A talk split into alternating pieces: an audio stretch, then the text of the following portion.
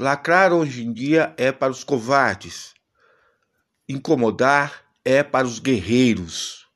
Aqui quem fala é o jornalista Edson Pereira Filho, da coluna Azulejando o Precipício.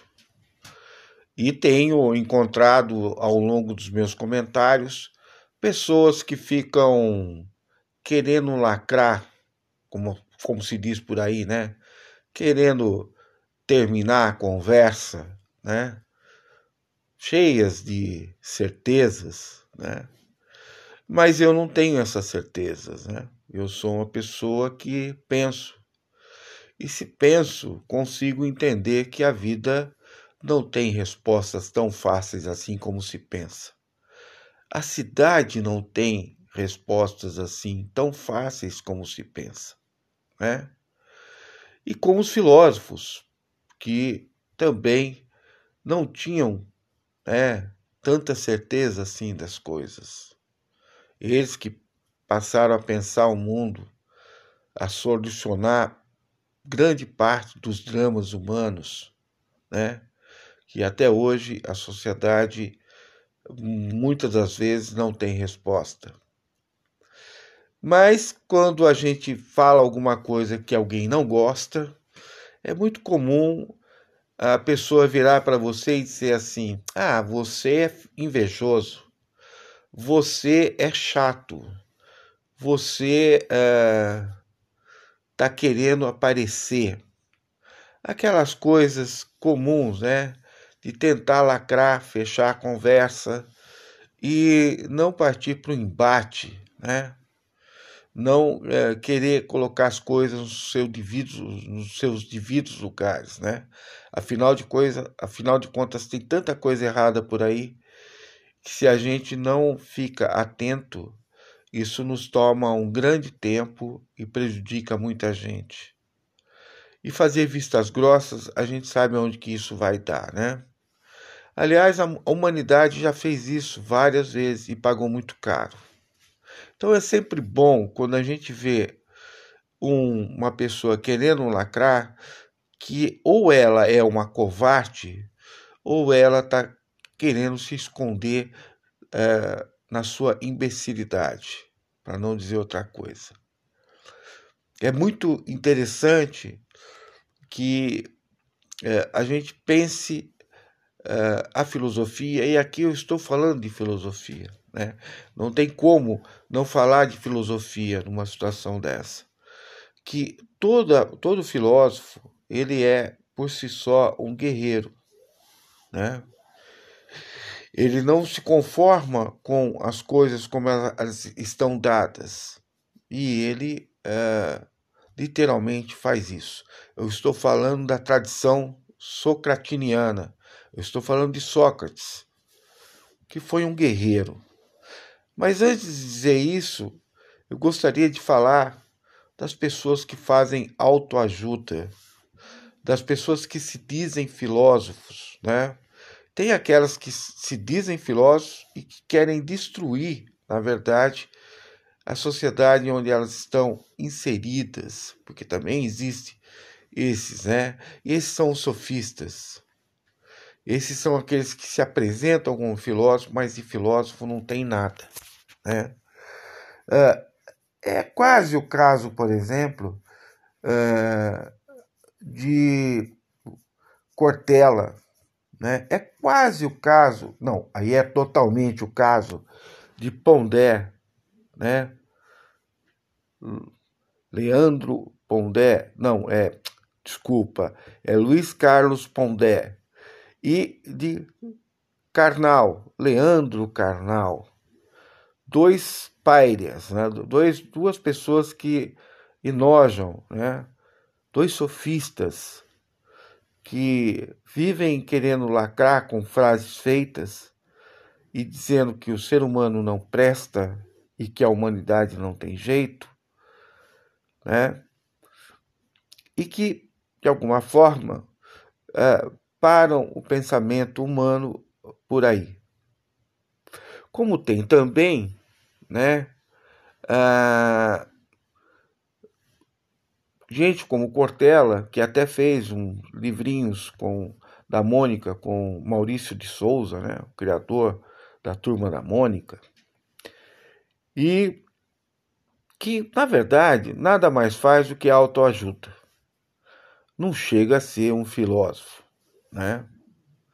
O filósofo, por si só, ele quer incomodar o tempo todo, porque ele está numa posição de guerreiro. Sócrates foi para duas guerras, foi, foi herói, né? Estou falando na prática. E ele não quer que a cidade tenha tanta certeza assim das coisas, né? Que saiba, por exemplo, dizer o que é a justiça, né?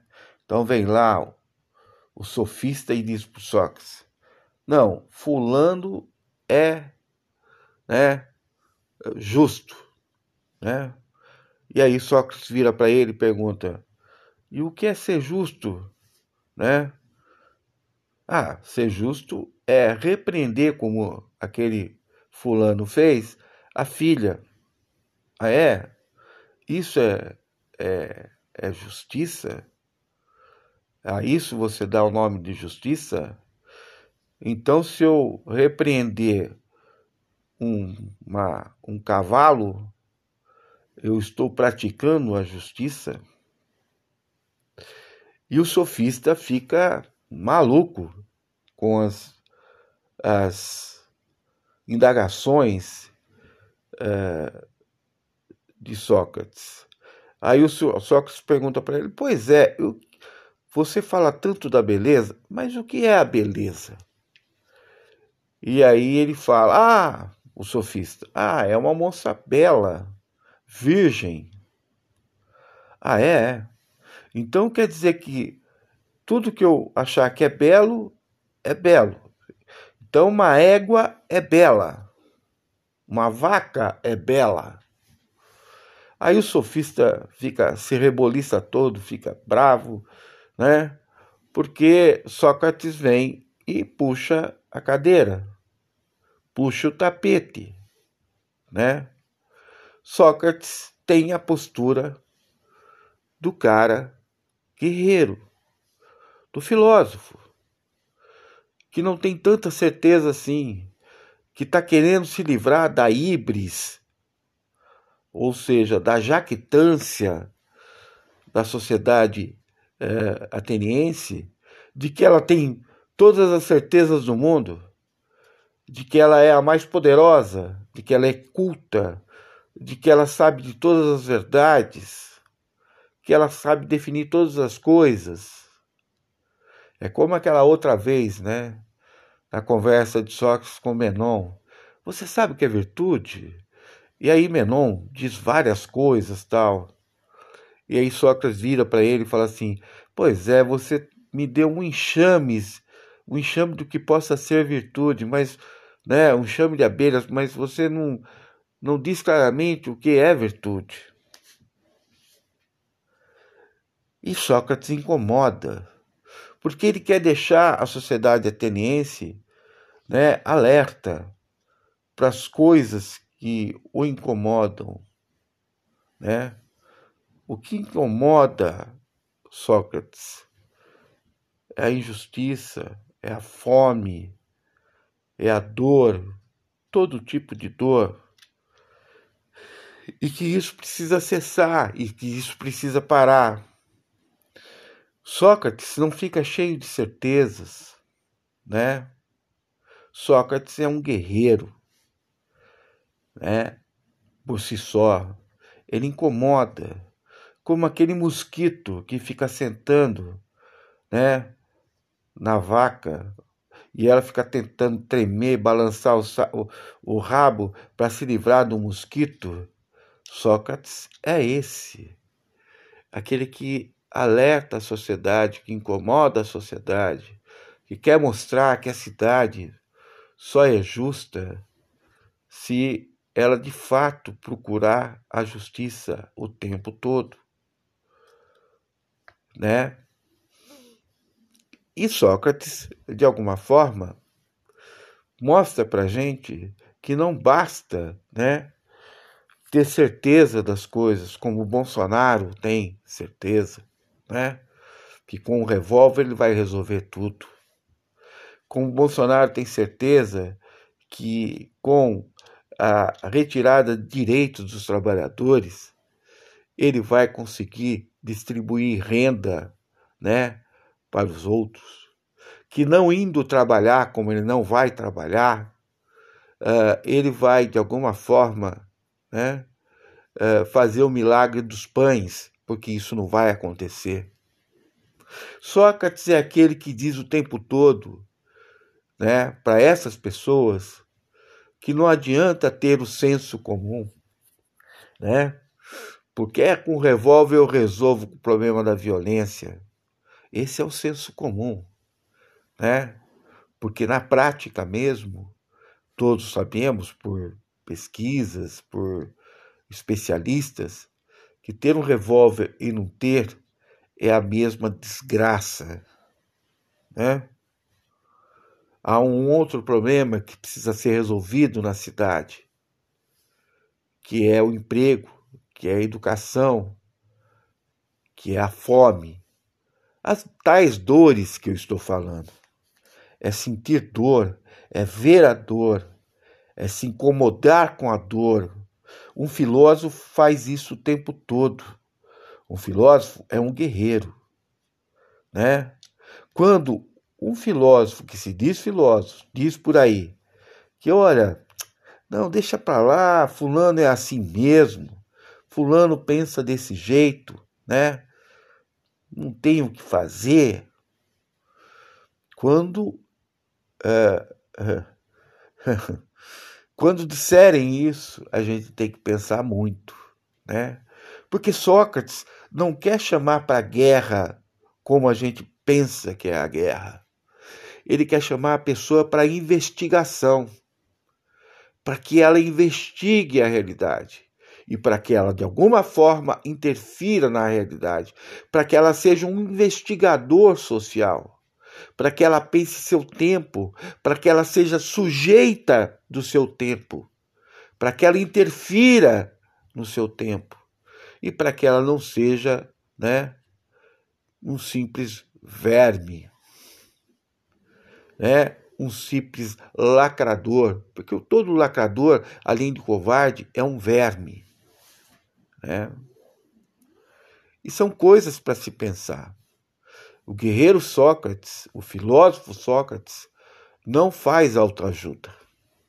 Não diz poesias, coisas lindas, né? Como diz, por exemplo, um Cortella, que tem voz de radialista, né? Era radialista, inclusive, foi petista, esteve junto a Erondina na questão da educação em São Paulo, né? mas ele não é filósofo. Assim como Leandro Pondé e Karnal, eles não são filósofos. Né? Eles jogam com o banal, com a banalidade.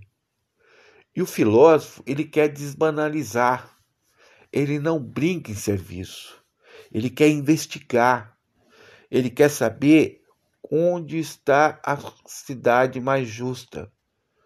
Mais do que isso, ele não quer definir uh, uh, coisas uh, por exemplos, né? Ele, quando perguntam para ele, e daí? Você fica aí questionando tudo que a gente fala que é, você fala que não é. Então, Y, X, o que é então? E Sócrates devolve: Olha, bem, eu bem queria mesmo definir alguma coisa, ter essa capacidade de definir, né?